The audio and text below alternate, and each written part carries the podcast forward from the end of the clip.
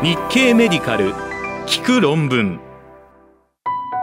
日経メディカル聞く論文。日経メディカル編集部が厳選した海外医学論文のエッセンスをコンパクトにお届けします。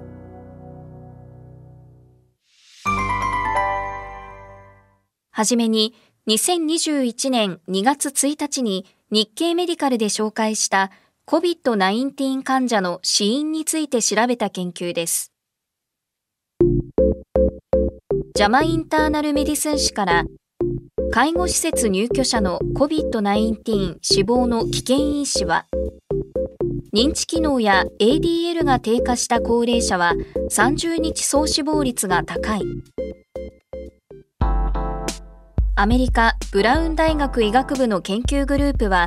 COVID-19 に感染したアメリカのナーシングホーム入居者5256人の電子健康記録を調べ診断から30日以内の死亡例を抽出して危険因子について検討し加齢や糖尿病などの基礎疾患に加え認知機能障害や ADL の低下も死亡リスクの増加と関連が見られたと報告しました。結果は2021年1月4日のジャマインターナルメディスン誌電子版に掲載されました。対象となった5256人の年齢の中央値は79歳で61%が女性でした。71%が白人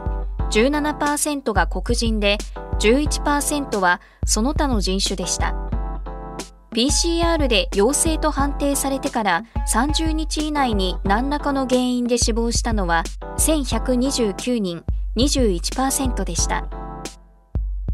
多変量解析により死亡の危険因子として優位になった主な指標は以下の通りです。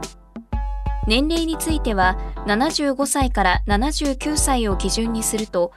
80歳から84歳の集団の死亡のオッズ比は1.46 85歳から89歳では1.59 90歳以上では2.14になりました一方で70歳から74歳のオッズ比は0.74 65歳から69歳では0.56 65歳未満では0.23でした。女性の死亡リスクは男性より低くオッズ比は0.69でした。白人を基準にした場合の黒人のオッズ比は0.77その他の人種は0.60となり死亡リスクは優位に低くなりました。30日以内の総死亡リスクの増加と優位に関連していた併存疾患は糖尿病と慢性腎臓病でした。オッズ比はそれぞれ1.21と1.33でした。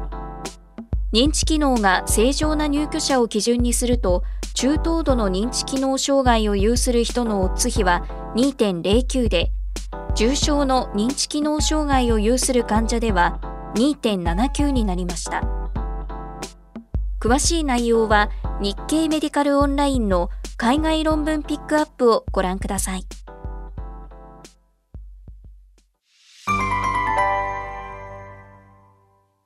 次に2021年2月2日に日経メディカルで紹介した AI を使った画像診断に関する話題です。ジャマネットワークオープン誌から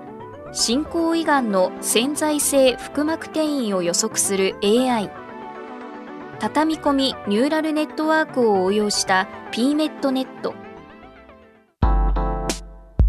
アメリカスタンフォード大学医学部の研究グループは通常の CT 検査では発見が難しい潜在性の腹膜転移を術前に発見して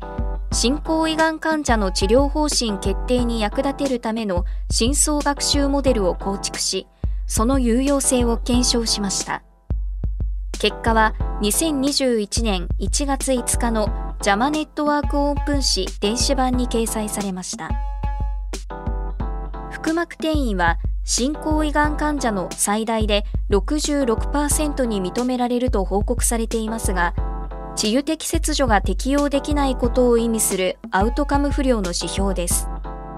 大毛景気多量の腹水、腹膜飛行などの特徴的な所見は、ステージが進行するまで CT では発見できないことが多く、見逃されやすくなっています。術前に潜在性腹膜転移の有無を明らかにすることは、治療方針の決定において非常に重要です。今回、ペリトニアルメタスタシスネットワーク PMET ネットと呼ばれる著者らのモデルに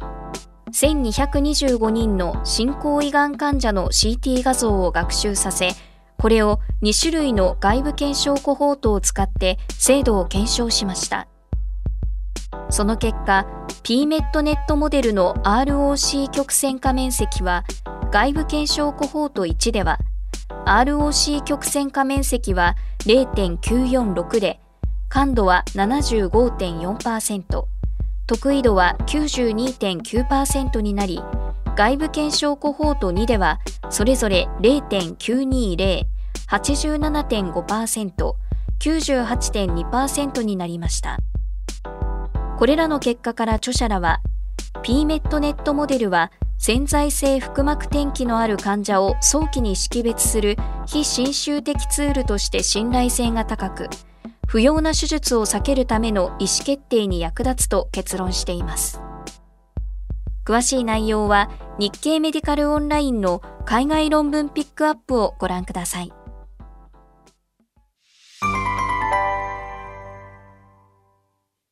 続いて、2021年2月3日に日経メディカルで紹介した新型コロナワクチンの副作用に関する話題です。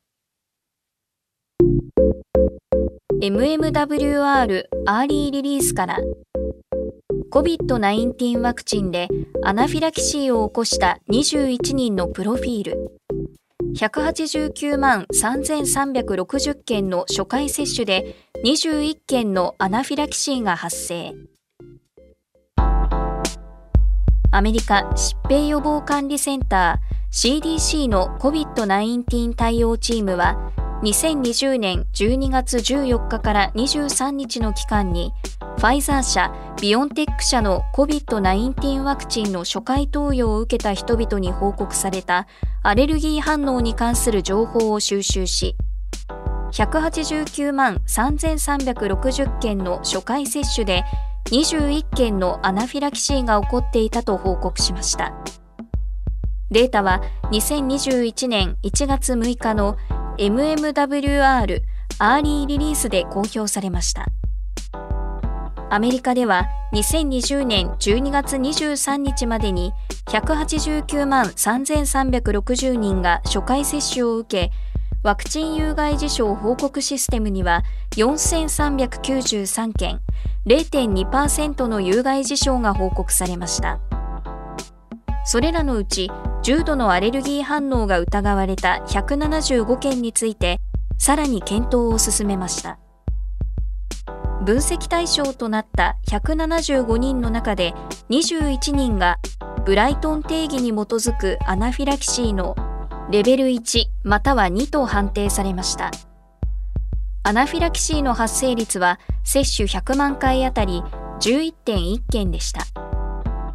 21人の年齢は中央値で40歳、範囲は27歳から60歳まで、19人は女性でした。ワクチン接種から発症までの時間は中央値で13分、範囲は2分から150分まで、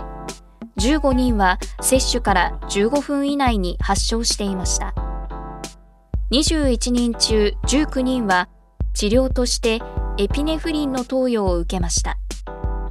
4人が入院し、うち3人は ICU に入院しました。残りの17人は救急部門で治療を受けました。ワクチン有害事象報告システムにその後の状況が報告されていた20人は全員が回復していて死亡者はいませんでした。アナフィラキシーを起こした21人のうち17人は医薬品や食品、昆虫死傷などに対するアレルギーの既往を持っていました。このうち7人は過去にアナフィラキシーも経験していました。7人のうち1人は狂犬病ワクチンの接種後に別の1人はインフルエンザワクチンの接種後にアナフィラキシーを発症していました。クラスターが発生した地域は見られず今回アナフィラキシーを発症した患者に接種されていたワクチンのロットは様々でした。詳しい内容は日経メディカルオンラインの海外論文ピックアップをご覧ください。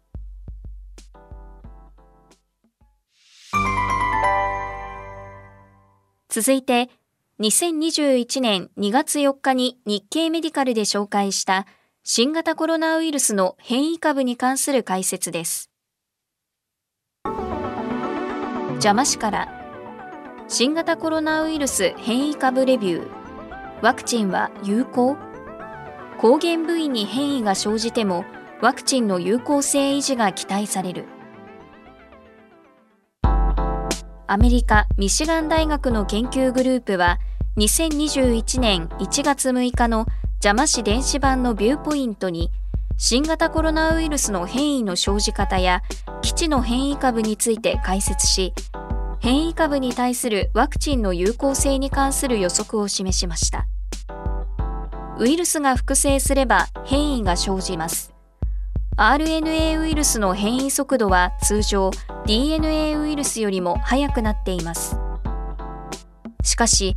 多くの RNA ウイルスに比べコロナウイルスの変異は少なくなっています。複製中に発生したエラーの一部を修正する酵素をコードする遺伝子を保有するからです。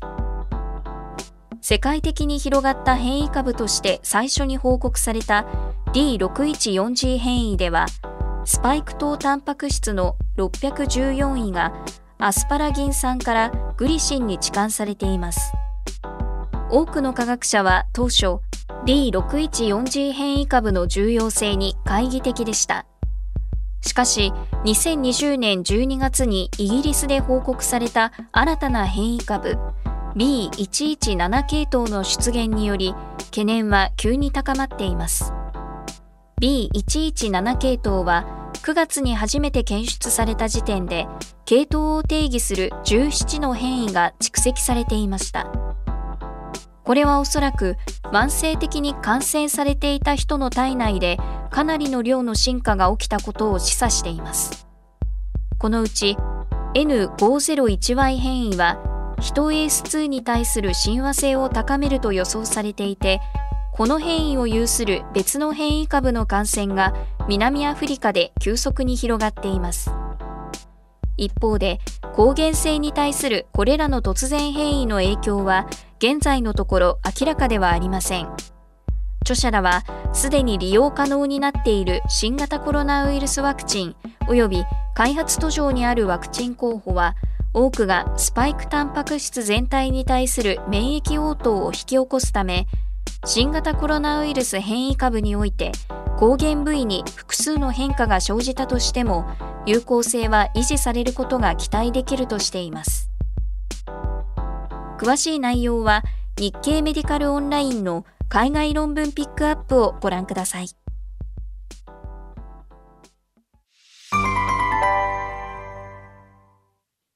最後に回復期血漿は新型コロナに対しても有効なようです。2021年2月5日に日経メディカルで紹介したザ・ニューイングランド・ジャーナル・オブ・メディスン誌からの話題です。回復期血漿の早期投与は COVID-19 重症化を抑制。発症から72時間以内の軽症高齢患者ではプラセボ群より重症化率が低い。アルゼンチンの研究グループは COVID-19 の発症から72時間以内の軽症患者に回復期結晶を投与して重症化を予防する効果を調べるランダム化比較試験を行い早期に抗体価の高い回復期結晶を投与するとプラセボ群よりも重症化が抑制できたと報告しました結果は2021年1月6日のザ・ニューイングランド・ジャーナル・オブ・メディスン誌電子版に掲載されました。COVID-19 で入院した患者の重症化予防を目的として回復期血漿を使用した研究では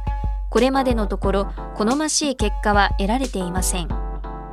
これは投与時期が遅いためで感染初期から抗体を投与すればより効果的なはずと考えた著者らは症状の発症から72時間以内の軽症患者に抗体価の高い回復期結晶を投与して COVID-19 の重症化を予防する効果を調べることにしました。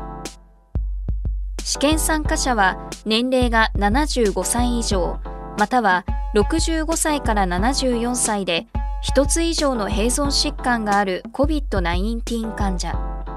160人が試験に参加しました。1対1の割合で回復期結晶群とプラセボ群に割り付けました。回復期結晶群には新型コロナウイルスのスパイクタンパク質に対する IgG 抗体価が1対1000を超える回復期結晶を 250ml を。プラセボ群には0.9%生理食塩水を 250ml を発症から72時間以内に常駐しました。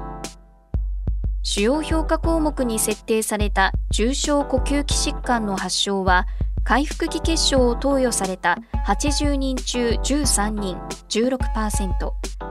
プラセボを投与された80人中25人31%で相対リスクは0.52になり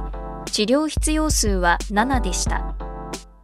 副次評価項目の相対リスクは生命に関わる呼吸器疾患が0.40